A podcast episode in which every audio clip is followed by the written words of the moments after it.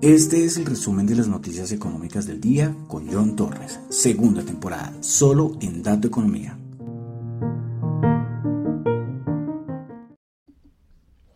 Muy buenas noches a todos, son las 8 de la noche en punto. Hoy comencé, pocas veces sucede, comienzo a la hora que es, entonces son las 8 en punto. Bueno, vamos a comenzar con música. Recuerden que estamos en nuestro recorrido musical desde el Renacimiento hasta llegar a la época, mm, entre comillas, moderna, por lo menos hasta el siglo XX. Y ya pasamos por la música renacentista, por la música barroca, ya pasamos el periodo clásico y desde hace ya unos días estamos en el periodo romántico. Bueno, pues eh, vamos a continuar con hoy con un nuevo compositor. Este es un compositor alemán Nació en 1809 en Hamburgo. Desde muy pequeño, más o menos de los 11 años, mostró una gran habilidad musical. Eh, se, estima que sus primeras composiciones son alrededor entre los 11 y los 12 años. A lo largo de su carrera, él escribió una amplia variedad de música, incluyendo sinfonías, óperas, música de cámara, etc. También fue director de orquesta muy respetado y contribuyó significativamente al renacimiento del interés en la música de Johann Sebastian Bach. Pues bueno, hoy arrancaremos, creo que serán dos programas, con este nuevo compositor de la época romántica de la música clásica. Y comenzaremos con el señor Félix Mendelssohn y su obra eh, bueno, esta obra se llama, traducida al castellano, Canciones sin palabras. Las canciones sin palabras son miniaturas musicales, líricas y evocadoras. Eh, son muy cortas y son, han sido las obras también muy famosas, muy famosas de Félix Mendelssohn. La primera de estas obras de las canciones sin palabras, como se llaman, fue publicada en 1832 y Mendelssohn fue año por año agregando varias piezas a esta colección. Pues entonces con Félix Mendelssohn, y su canción sin palabras número 6 comenzaremos el día de hoy el resumen de las noticias económicas.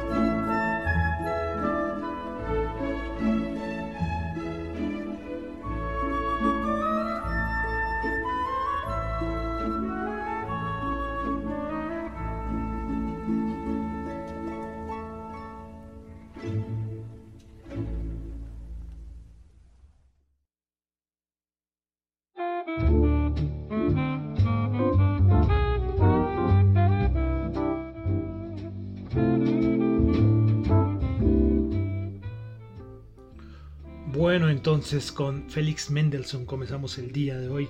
El resumen de las noticias económicas. Esta pieza que yo les comentaba con la que iniciamos el programa de hoy, eh, esta que es una de las piezas de las canciones sin palabras. Así es la traducción al castellano. Pues eh, estas originalmente, todas estas piezas son compuestas para piano, pero quería ponerles esta que es una versión orquestada. Bueno, Quiero saludar a los que me escuchan en vivo en ese momento en Radio Dato Economía, a los que escuchan el podcast en Spotify, en Apple Podcast. Muchísimas gracias a los que me escuchan ahí. No olviden calificar el programa, es muy importante. También quiero saludar a los que me escuchan el podcast en, en Google Podcast, en Amazon Music y en Fonte, en la aplicación donde ustedes por escuchar sus podcasts favoritos les dan fracciones de Bitcoin, algunos satoshis. Bueno, entonces vamos a comenzar con el resumen de las noticias económicas, recordándoles que lo que yo comento acá no es para nada ninguna recomendación de inversión, son solamente opiniones personales. Bueno, y entonces arrancamos, comenzamos con Asia. Bueno, eh, el tema que hace mucho no tocamos, el tema COVID-19. Recuerdan, aquellas épocas ya se va a completar, eh, esta época en 2020, ¿no? Ya van tres años. Bueno, eh, es que desde la Casa Blanca informaron que después de muchas investigaciones, la Casa Blanca determinó que no hay una conclusión definitiva sobre el origen del COVID, que no se sabe si, si es 100% en China, si, si por un animal, si por un laboratorio, que todavía no se puede concluir. Bueno, ahí siguen mirando a ver eh, y esto sigue, eh, que uno ya, pues, uno ya convive con, el COVID, pero siguen muriendo muchísimas personas en todo el mundo por, la, por el COVID.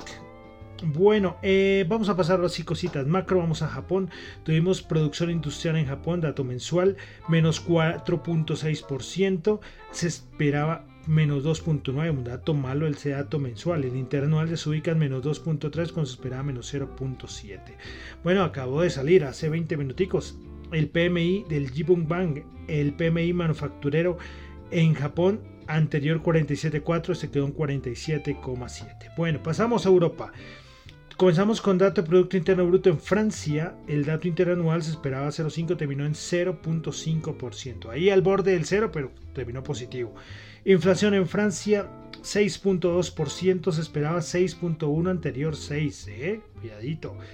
El dato mensual 0.9%. Vamos a España. Dato de inflación se esperaba 5.8 y ¿saben cuánto quedó? En 6.1. 6.1%, ¿eh? El dato de la inflación interanual tanto en Francia como en España, datos de inflación mayor al dato esperado. Bueno, pasamos a Europa donde tuvimos también, seguimos en Europa, perdón, tuvimos confianza del consumidor en la eurozona, menos 19. El anterior menos 19, confianza a nivel económico en 99.7, se esperaba 101. Confianza del sector industrial 0.5, se esperaba 1.8. Y confianza del sector de servicios 9.5, esperaba 12.1. Todos estos datos menor a lo estimado. Bueno, y también da, y no lo mencioné, pero también menor al dato anterior. Bueno, una cosita. Eh, a nivel de, Europa, hemos venido diciendo la cantidad de víctimas por el terremoto de Turquía y Siria, que ya pasaron los 50.000. Y es que hoy el Banco Mundial dijo que esto le va a costar, el daño económico de los dos terremotos, le va a costar a Turquía aproximadamente el 4% de su PIB. Eh, es todo un proceso ¿no? de, volver a levantar, de volver a el resurgir de todas las ciudades y las zonas afectadas. Bueno, vamos a pasar ya a Norteamérica, Estados Unidos. Tuvimos dato de confianza del consumidor, el Conference Board. 102.9, se esperaba 108.5, anterior 106, un dato mm, no muy bueno, ¿eh? Eh, sí, es el peor dato de confianza del consumidor, no sé, de los últimos por ahí 5 o 6 meses. También tuvimos las expectativas de inflación a un año anterior 6.7 quedó en 6.3. Tuvimos el PMI de Chicago, se esperaba 45.5, anterior 43.6. Perdón, anterior 44.3, se esperaba 45.5 y terminó en 43.6. Otro dato, nada malo. Es que los datos macro, es que esto siempre diré, en la parte de mercado siempre lo comento, se celebraba y, que, ya no iba a recesión por los resultados que surgieran o que, o que, pasaron en, yo no sé, en, un mes más o menos. Y todavía falta mucho, ¿eh? Todavía falta mucho. Miren los datos de inflación que acabamos de decir en Europa y estos datos macro de Estados Unidos. Recuerden que las subidas de tasas no afectan inmediatamente a la economía, se demora en transmitirse 6, 7, 8 meses, no hay un dato exacto. Entonces, por eso celebrar antes de tiempo, eh, cuidadito. Bueno, eh, Morgan Stanley, hablando sobre la Reserva Federal, Morgan Stanley retrasó el pronóstico para el primer recorte de tasas de la Fed hasta marzo del 2024. Su anterior estimación era que la Reserva Federal iba a bajar tasas en 2023. Morgan Stanley dice que ve que las tasas, el recorte de tasas va a un ritmo más lento. Espera que las siguientes subidas sean de 25 puntos básicos cada trimestre. Y Morgan Stanley dice que ve las tasas federales en 4.5 para finales del 2024. Entonces, bueno, eh, perdón, acá he cometido un error, problema de error de traducción. Morgan Stanley ve que cuando se empiezan a recortar las tasas serán bajadas de 25 puntos básicos cada trimestre. ¿sí? Entonces, si lo dice que es desde marzo del 2020, perdón, desde el 2024, pues a partir de ese momento. Bueno, eh, tuvimos la estimación del Producto Interno Bruto del primer trimestre de este año en Estados Unidos por parte de la Fed de Atlanta 2.8, anterior 2.7. Y Banco of America eh, habla de que la economía de Estados Unidos iba a entrar en recesión y dice que la recesión en Estados Unidos comenzaría en el tercer trimestre de este año. Hacen todo un análisis por precisamente aumento de tasas. Banco of America lo ubica en 5,25 a 5,5 y bueno, que esto va a incentivar la demanda, bueno, todo el proceso económico, pero entonces repito, Banco of America dice que la recesión en Estados Unidos comenzaría en el tercer trimestre del 2023.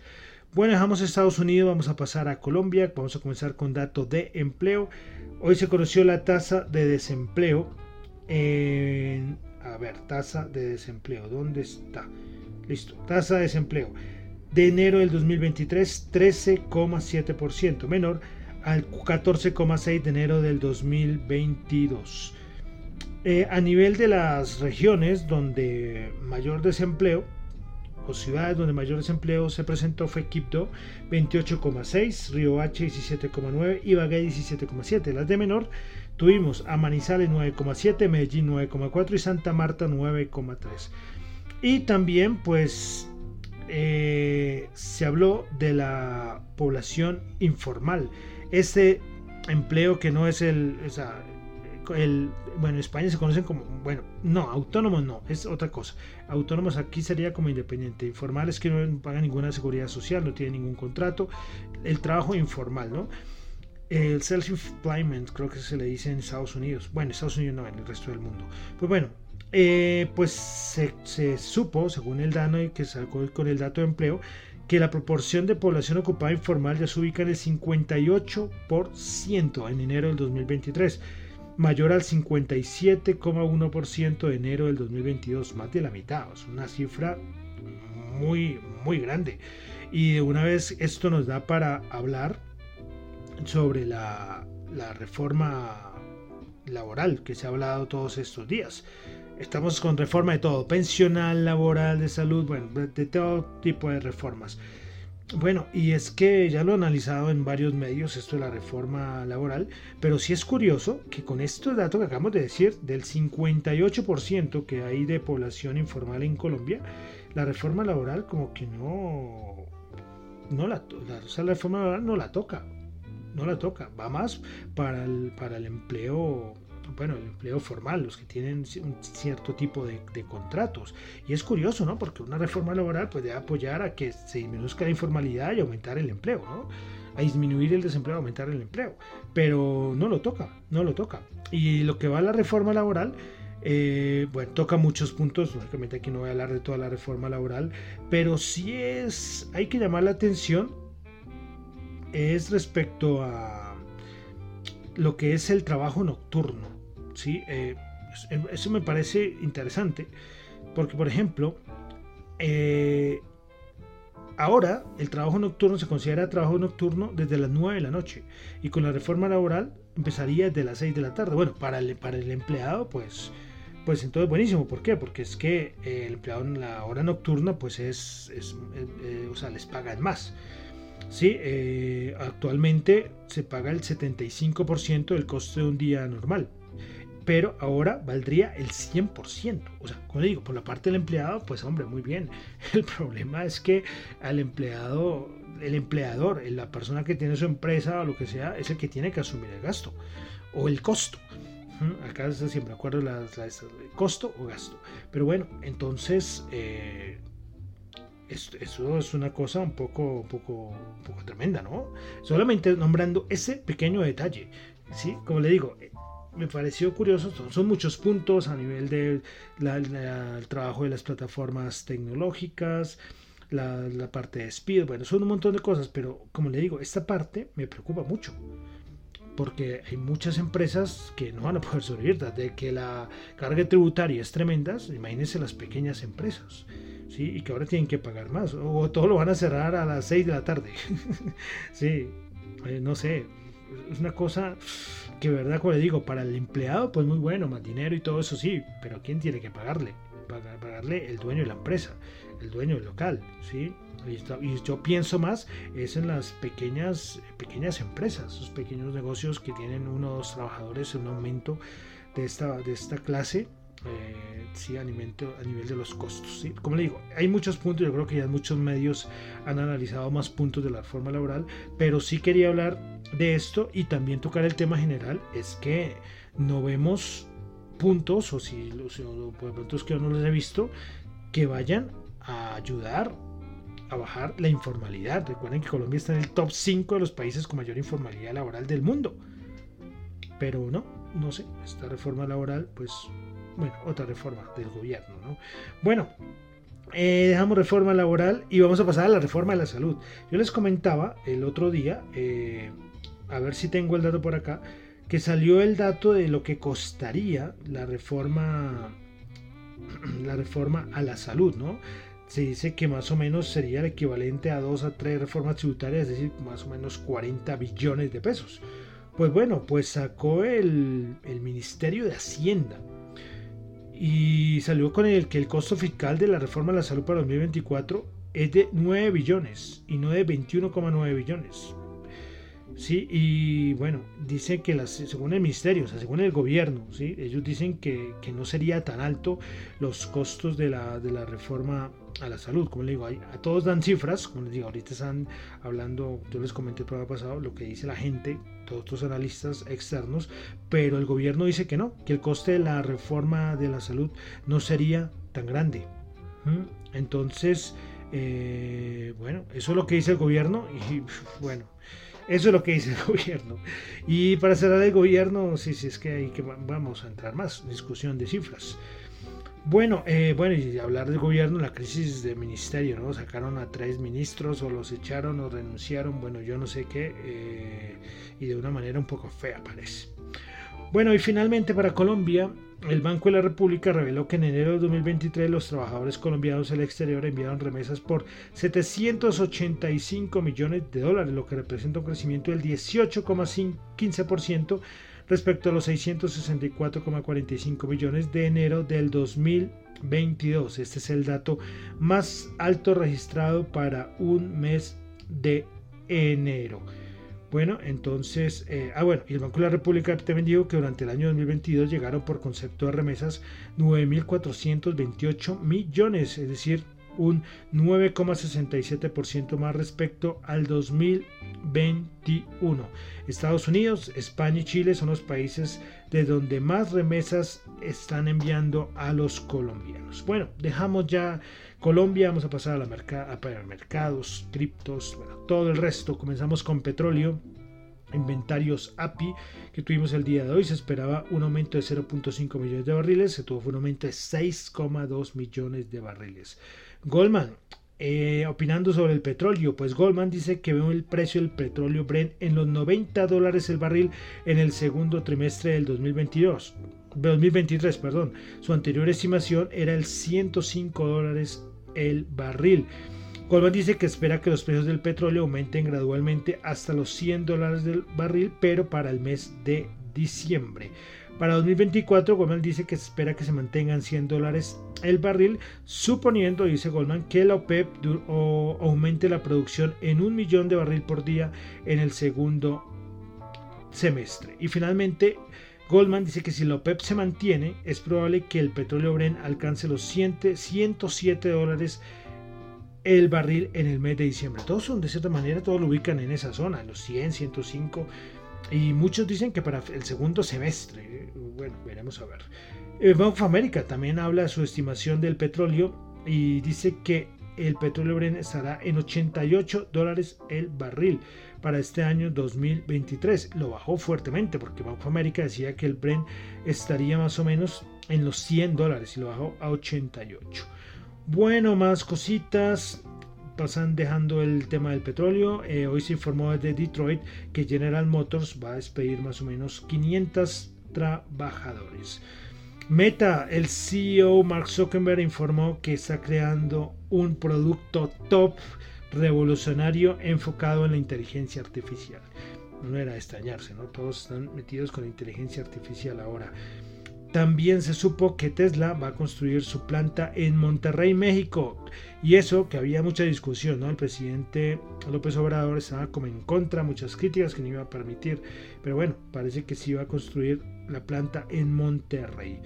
Bueno, y se me olvidó decir, siguen la entrega de estados financieros en Europa, en Estados Unidos y en Colombia. Hoy reportó Ecopetrol la empresa más importante del país. Eh, bueno, si quieren ver el análisis especial, pues en todos los medios lo dan. Solamente voy a decir que las utilidades en 2022 fueron de 33,4 billones, las más altas en toda la historia. Las utilidades de Ecopetrol. Lógicamente aquí toca ver mucho más, mucho más cosas. Siempre les digo que lo que yo digo acá de estados financieros es el 0,0001% de lo que es un, estado financiero. Nada solamente doy un dato muy general, pero véanlo, el dividendo, cuánto sería, la rentabilidad, eh, cuánto serían las utilidades, cuáles fueron los ingresos eh, fin de año, bueno, todo esto lo encuentran y, y bueno, el señor Felipe Ayón entrega eh, con Ecopetrol con las utilidades más altas en toda su historia. Sí, vamos a ver ese dividendo. Recuerden que todo esto, bueno, todo esto no, gran parte se va al gobierno. Listo. y bueno, Vamos a ya pasar a la parte del mercado. El mercado sigue muy nervioso. No sabe, no sabe a dónde ir. hablo de la bolsa de Estados Unidos, no la bolsa de Europa. La bolsa de Europa eh, ha tenido algunas pequeñas caídas, pero sigue para arriba. Pero Estados Unidos, que es la más importante del mundo, sigue muy, con muchas dudas. ¿eh? No se sabe, no se sabe si bajar, subir. Está en una zona complicada. Bueno, eh, hoy Goldman Sachs, hablando del SP500, dijo que en el caso de un soft landing, el SP500 estaría en los 4.000 puntos, pero con un hard landing, eh, que Goldman Sachs le da un 25% de probabilidad de que ocurra, el SP500 se iría a 3.150 puntos. Esto lo dice Goldman Sachs. Bueno, es que la situación, miren, los, los datos macro que estoy comentando, que yo digo son malos. Entonces dirían, no, pero es que los datos malos harán que la Reserva Federal eh, pues no suba tantas sus tasas porque sabrán que no pueden hacerle más daño a la economía, pero no necesariamente puede ser así y por eso puede ser una reacción mala para el mercado. ¿Por qué? Porque es que eh, que una recesión sea fuerte no es muy bueno para las empresas tampoco. Por eso el, ideal es el soft landing. Ese es el ideal del mercado. Pero las cosas y los datos macros no nos están llevando para allá. Eh, bueno, lo acabamos de, nombrar, ¿no? Que, Goldman dice que con un hard landing el SP500 iría a 3150. Bueno, eh, bueno, una, está una situación ahí que no, no sé, esperar ahorita el dato del empleo que sale, de pronto eso puede ser para dispararlo arriba. Está en una zona entre los 4200 y los 3800, no, perdón, 3900, más o menos. 3900 y piquito. Ahí en esa zona es que está flotando el SP500 desde hace ya varios días. Pues hoy el Dow Jones bajó 232 puntos a 32.656, el SP500 bajó 12 puntos, 3.970 y el Nasdaq bajó 11 puntos, 11.455. Bueno, los bonos, que ahorita es los que más nos tenemos que mirar, porque nos están dando mucha información los bonos. Pues la rentabilidad del bono de Estados Unidos a 10 años sigue por allá arriba, 3,93, bajó un poquito, alcanzó a estar en 3,96, bajó 3,93, pero sigue estando muy arriba. Bueno, vamos con el, el dólar, el DXY, el día de hoy se ubica en 105 puntos al 3, también se mantiene muy arriba. Y el VIX, a ver el VIX, ¿cómo va el VIX? Bueno, el VIX 20,7. 20,7. Sigue, como digo, no hay miedo, no hay miedo. Ya hoy se acabó el mes y pues alcanzó a subir como a... ¿Cuánto fue? Alcanzó a subir esto, a ver si me si lo puedo ver, como hasta 21. Ah, no, mentiras, miento. Eso alcanzó a subir un poco más.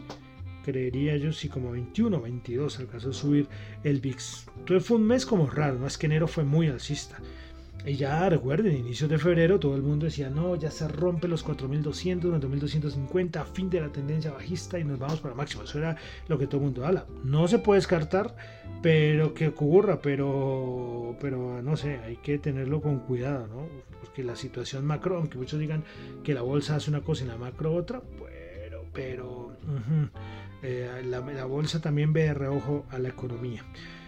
Bueno, eh, Bolsa de Valores de Colombia, 1187, bajo el 1,55%. Vamos a materias primas, como están en este instante, las futuros de las materias primas, comenzando con el oro, 1831, bajando 4,9 dólares la onza. El WTI 76,7 bajando 0,3 y el Brent 83,1 dólares el barril, yo que la onza, el barril Dólar en Colombia para el día de mañana, 4.814, subiendo 6 pesitos. La tasa representativa del mercado. Y vamos a terminar con las criptos. ¿Cómo están las criptos en este momento? Bitcoin bajando el 1,4%, Ethereum bajando el 1,6%, BNB bajando el 1%, Ripple bajando el 0,6%, Cardano bajando el 3,8%, Dogecoin bajando el 2,4%, Polygon bajando el 2,5%, Solana bajando el 3,8%. En las criptos también con dudas, bajando al Bitcoin los 25.000. Esa es su gran, su gran resistencia. Bueno, y ya, terminamos por el día de hoy el resumen de las noticias económicas. Recuerden que lo que yo comento acá no es para nada ninguna recomendación de inversión, son solamente opiniones personales. Mi nombre es John Torres, me encuentran en Twitter en la cuenta arroba la cuenta arroba Dato Economía, para asuntos de la emisora radio datoeconomía arroba gmail.com y arroba Dato Economía R. Y bueno, vamos a terminar con música. Recuerden que hoy estamos estrenando un nuevo compositor que nos acompaña creo que por el día de hoy y en el siguiente programa y es el alemán Félix Mendelssohn. Y vamos a escuchar una obra que, me gusta mucho, ¿eh? una obra que me gusta mucho. Y vamos a escuchar eh, una obertura de una sinfonía que de pronto, yo es famoso, yo creo que cuando lo escuchen al inicio, los primeros segundos yo creo que la van a identificar. Pues el día de hoy terminaremos el resumen de las noticias económicas escuchando la obertura de la Sinfonía número 4, la Sinfonía italiana de Félix Mendelssohn. Muchísimas gracias.